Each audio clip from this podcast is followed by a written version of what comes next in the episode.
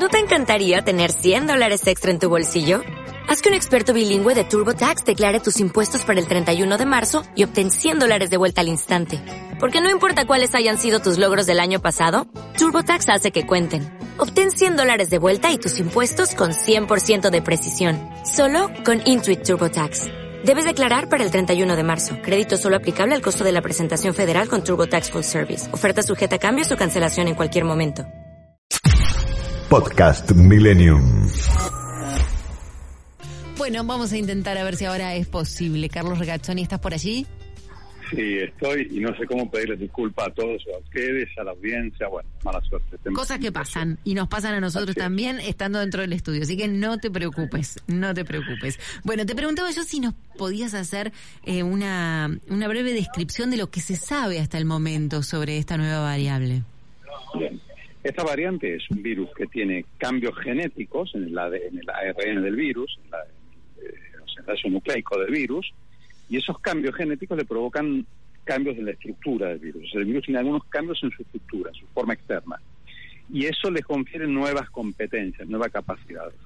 La capacidad más importante que adquiere este virus es que puede escapar de los anticuerpos. Es decir, los anticuerpos que estaban fabricados para eh, el virus ante las variantes anteriores no serían tan efectivos, no es que no sean absolutamente efectivos, sino que son menos efectivos contra este virus. Entonces, antes, el, ¿cuál, era la, eh, ¿cuál es el principio epidemiológico? Que el virus contagia a aquellas personas que no tienen anticuerpos contra él. Y luego nosotros ganamos anticuerpos de dos maneras, o bien por una infección previa, o bien por la vacuna.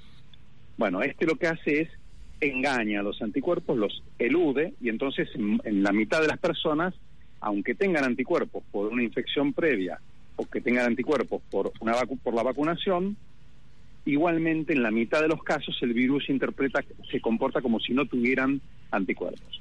Entonces se propaga muy rápidamente.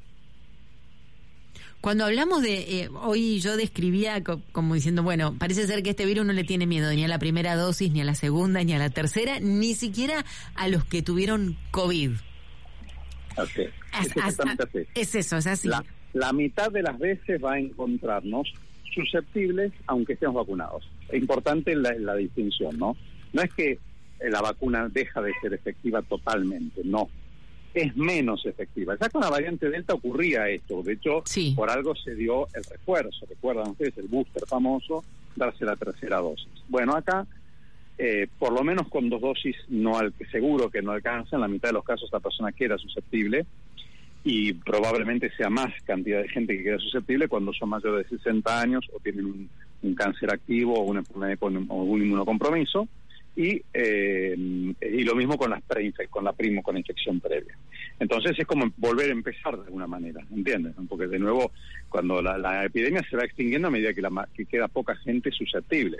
Si de golpe el virus es como un virus nuevo, bueno, de mm. golpe todos volvemos a estar susceptibles, entonces la velocidad de propagación es tan rápida como lo estamos viendo. La velocidad de propagación hay que compararla con el nivel de movilidad. Vale decir, si todos nos movemos en a un nivel con la cepa delta, el virus se reproducía a velocidad 1. Con la cepa Omicron, al mismo nivel de, de, movilidad de la gente, el virus se, se reproduce a velocidad 4. Muchas, bastante más eh, importante. Entonces es como tener una ametralladora cuatro veces más veloz. Tira más bala por minuto, contagia más gente. Carlos, le, comentaba a Gisela, y si no, corregime, eh, de lo que leí el fin de semana, la preocupación en los países más avanzados, por decirlo así, que sabes que hubo muchas protestas contra el encierro y todo eso. La preocupación mayor es que la gente que ingresa a las terapias pasa más tiempo en terapia. ¿Es así? Bueno, porque es gente más joven. Entonces la gente más joven, cuando entra a terapia intensiva, eh, digamos, eh, tiene más resistencia. Entonces el desenlace, sea positivo o negativo, o sea, que fallezca o que, o que, o que, esté recuperándose, demora más tiempo. El virus en cuanto a la patogenicidad, que es lo que los médicos llamamos decir, cuánto, la capacidad de hacer daño, es similar a Delta. Yo leí una lista de síntomas, eso está desmentido, eso no, no, no, eso es algo que dijo una médica al principio en Sudáfrica. La realidad es que los expertos cuando consultaron a, todos los médicos eh, dicen, mira, es COVID como antes. Lo que pasa es que lo que no se sabe es si la vacuna no baja un poco la severidad. O sea, podría ocurrir, ustedes recuerdan que con la con la Delta pasaba lo mismo, hay gente vacunada que muere incluso, eh, pero ¿qué pasa? Diez veces, nueve veces menos que con la gente no vacunada. Claro. Bueno, acá se sospecha que algún grado de protección contra formas graves podría tener igual la vacuna, con lo cual no va a ser 9, 90% efectiva, pero quizás sea un 70% efectiva. No se sabe, ¿eh? O sea, no quiero dar una cifra para no general Es menos efectiva la vacuna, pero también aún así sería efectiva eh, en alguna medida contra formas graves. Lo que pasa es que lo que es inédito es la velocidad con la que se propaga entre vacunados, aún en formas asintomáticas. Eso sí es inédito. Y eso, eso es un tema que genera otras, otros problemas, otros problemas de control. Carlos, recién hablabas de los síntomas, que también hemos leído, los síntomas son más suaves, son menos suaves y vos decís todavía no se sabe bien, y, y también muchos medios que dicen es menos letal, o sea, como que te da el mensaje esperanzador. No, no, no, no, no, no, sabes qué, eh, mira, después el mensaje esperanzador es muy, importante porque es necesario, pero no se puede generar sobre expectativas falsas. Hay un, se sigue insistiendo con que el virus va a evolucionar a un resfriado común. Hoy no hay ninguna evidencia al respecto. Hasta el momento nada. Nada. Nada. una idea de las 133 personas que se internaron hmm. eh, en, en, en, donde empezó el virus. De las 136 que se internaron, murieron 9. Eso da un 5 o 6%, 7% de mortalidad en la terapia intensiva, eh, en, perdón, en internación, que es casi similar a la Delta. Ah, eh, así que eh, similar a la Delta, quizás un poquito más incluso, pero eso hay que corregirlo después por edad. Por eso no hay que no hay que hacer análisis que nos van a cansar porque la gente yo veo que está empezando a hacer análisis de mortalidad, son análisis muy sofisticados que requieren muchos datos y, y mucho método estadístico. Hay una... no, digo, en los últimos días se, registró aparentemente un alza de casos en, aquí en la Argentina entre las personas que tienen entre 30 y 40 y entre 40 y 50 años. Sí. ¿Esto es así? Más allá de la nueva cepa, más allá de la nueva variante. Exactamente, por eso está bueno lo que está preguntando Gisela. Argentina hoy, el famoso R, está en 0,99, pero con un intervalo de confianza que se dice en la, en la jerga estadística que está va entre 0,80 y pico y, y 1,3. Vale decir, Argentina hoy la epidemia está en etapa expansiva, es decir, están creciendo. Bueno, cuando eso ocurre, o vos tomas alguna medida o en un momento entras en etapa exponencial indefectiblemente. O sea que nosotros hoy ya tenemos que tomar alguna medida. Esa medida podría ser, por ejemplo, eh, vacunar más rápido. Agregar barbijo obligatorio N95 en todos los espacios cerrados eh, tratar de privilegiar los espacios al aire libre por sobre los espacios cerrados. Esto digo para eh, bares y restaurantes, por ejemplo. Pero alguna medida tenés que tomar, porque si no va a ser indefectible que se está etapa exponencial. Así que hay que es un momento de inflexión, digamos, en cuanto a las decisiones que hay que tomar.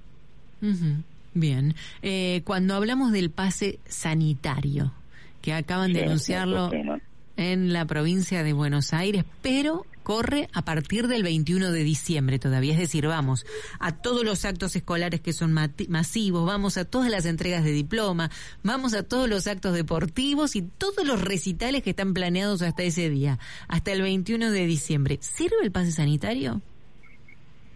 Sí, eh, digamos, lo que sí, lo que, lo que sí te, les diría que hoy en día es indudable es que todas las personas, desde los tres años de edad por lo menos, vamos a tener que estar vacunados seguro con tres dosis de vacuna.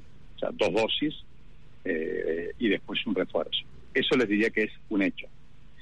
Vos para lograr eso o tratás de persuadir o empezás a poner restricciones o lo haces obligatorio. Eh, la, la, gradación es esa. Lo que se ha visto en el mundo es que en general la persuasión funciona poco y la gente al final tiene que poner restricciones. Y las restricciones son el pase sanitario y hoy en día ya se está debatiendo fuertemente el tema de la sola obligatoria, porque si vos no si no, no se va a cortar nunca, ¿entienden? O sea, eh, lo que está pasando es muy poco, inédito, nunca se tiene que ver de la medicina lo que estamos viendo. Eh, y de hecho, a los programas me remito, ustedes también que surgió una variante como la ciencia epidemiológica decía que iba a pasar, y dónde ocurrió, en los lugares donde, digo, donde se sabía que iba a pasar, lugares con muchos pacientes inmunocomprometidos, en Bután hay una alta población que tiene HIV, que, que, son personas con de HIV, eh, la, el nivel de vacunación son bajos, entonces no, no podemos seguir dando vueltas con esto. Hay que vacunarse. No, no hay otra. Les digo francamente, hoy no, no veo alternativa. Bien, Y no y hay que desterrar la idea de que las vacunas están en etapa experimental porque eso no es, es un error. Las vacunas hoy están en etapa clínica, se están utilizando clínicamente y masivamente. Y con estas vacunas hay más experiencia que con todas las vacunas anteriores juntas. Fíjense el nivel de evidencia que hay. Por supuesto que están bajo vigilancia epidemiológica, como todo medicamento tiene una, vigilancia farmacológica. Pero las vacunas no son experimentales. Las vacunas hoy son vacunas que están usando. El uso que se le da es el uso clínico. No están en, una, en un contexto experimental usándose. Y eso, para dar tranquilidad a la gente. Ahora, por supuesto que hay reacciones adversas, sí las hay. Ahora, el virus es un millón de veces peor. Pero ese orden de magnitud, ¿no? O sea, mucho más de, de, de 100 mil veces peor por dosis, mucho más. Bien. no hay alternativa. Tenemos que vacunarnos y en ese sentido el pase, el, pase sanitario yo creo que es un paso eh, necesario porque todo el mundo está viendo que es necesario, sobre todo por la cantidad de gente a la cual hay que vacunar. Es un fenómeno matemático, ¿entienden? O sea, vos para bajar el nivel de accidente de tránsito, el 95% de la, de la gente que conduce tiene que tener cinturón de seguridad puesto. Bueno, acá es parecido.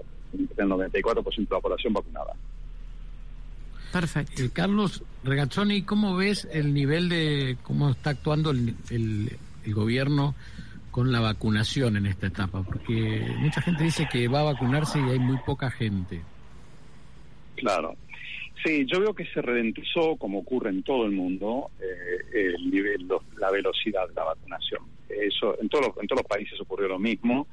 Eh, y ningún país cree que va a poder llegar al 92,4% de la población vacunada si no lo hace de alguna forma poner restricciones, como por ejemplo paso sanitario. ¿Cómo veo la estrategia general? Usted sabe que yo trato de no hacer una crítica amarga porque eso agrega angustia. En, un, la gente ya no quiere escuchar más nada de COVID y tienen razón. Mm. Pero yo creo que es el momento, la oportunidad que tenemos para eh, esta vez dar una, una, un plan con seguridad con voceros creíbles, multidisciplinario, integral, con mucha tecnología, porque va para largo el tema, ¿entienden? O sea, ustedes están viendo lo que está ocurriendo en Europa, en Asia, eh, todos se preparan para, bueno, ¿qué es el mundo post-COVID? El mundo post-COVID es esto, un mundo donde hay COVID, y tenés que hacer vida normal o lo más normal posible, porque ya no hay corazón que aguante. Mm, Estamos sufriendo todos muchísimo. Entonces vos tenés que lograr que la gente no esté con el corazón en la boca, con Jesús en la boca todo el día. Y para ello tenés que tener un Estado muy organizado, con muchas herramientas, que, con test masivos. El tema de los testeos masivos ya es un imperativo categórico. En este momento no hay ninguna duda en el mundo, ¿no? Porque si no, otra vez, o sea, si ahora viene una nueva ola, Dios no quiera, pero estamos en ritmo eh, eh, y, y, se vuelve a sentir que hay improvisación, que hay privilegio, o sea, volvemos a sentir, bueno, eso va a ser muy negativo en otros aspectos. Y como yo les he dicho una vez, pensemos que esto no es, o sea, la enfermedad es un fenómeno intrínsecamente social. Hmm. Paradigmáticamente entre ellos, las epidemias. Entonces vos tenés consecuencias sanitarias, consecuencias sociales y consecuencias económicas. Y las tres son importantes. Y las tres, o sea, lo social y lo económico termina multiplicando el efecto de, de, la, de, de, de, los sanitarios. Fíjense que cayeron gobiernos por el COVID. Imagínense el, grado de incertidumbre que genera. Por eso creo que es tan importante, eh, para redondear, que la respuesta esta vez no haya, no haya percepción y no haya improvisación, sino que sea realmente un plan clarísimo, muy este, eh, consensuado y muy profesional. Bien, perfecto. Santiago. Me quedo con todo lo que nos dijo el doctor. Ah, no, hay que alarmarse, pero ¿saben qué? No hay que negarlo el tema, porque si negamos, esto es como una persona que va al médico, yo siempre digo, si vos vas al, cirujano, a la, a la mesa de operaciones, querés que esté preparado el quirófano para lo peor, que ojalá que no ocurra, pero vos necesitas ese grado de preparación. Bueno, acá ocurre lo mismo, tenemos que estar preparados para, para lo más grave que ojalá que no ocurra, pero no, no puede agarrar al médico desprevenido, porque si no es un mal médico. Muy bien, esperemos que no nos agarre desprevenidos a nosotros. Estábamos en pleno eh, en plena relajación. La realidad es esa, porque acá pocos lo decimos, pero estábamos creyendo que estábamos en la recta final y, venía el verano y, todos, todos nos sonreía pensando que iba a ser mejor y ahora nos encontramos con eso. Bueno, quizás esto lo que hace es ponernos signitos de admiración como para decirnos, bueno, miren que no es tan así, no hay que relajarse tanto, hay que seguir atentos. Tenemos que estar cuidados. ¿eh? Mira que uno tiene experiencia con pacientes crónicos y en los cuales tienen que hacer vida normal. Nosotros tenemos que lograr hacer vida normal. Ahora, para eso necesitamos profesionalismo, un plan clarísimo, tecnología y cero improvisación. Carlos, como siempre, muchísimas gracias por estar con nosotros. Eh, ojalá un día te llamemos solamente para hablar de música y pintura, nada más. ah, sería un placer. Nada de COVID. Ojalá ese día va a llegar. Ese día va a llegar, ¿no? Seguramente. Muchísimas gracias, Carlos, por estar con nosotros. Carlos Regazzoni, el doctor Carlos Regazzoni, en BDR. Podcast Millennium.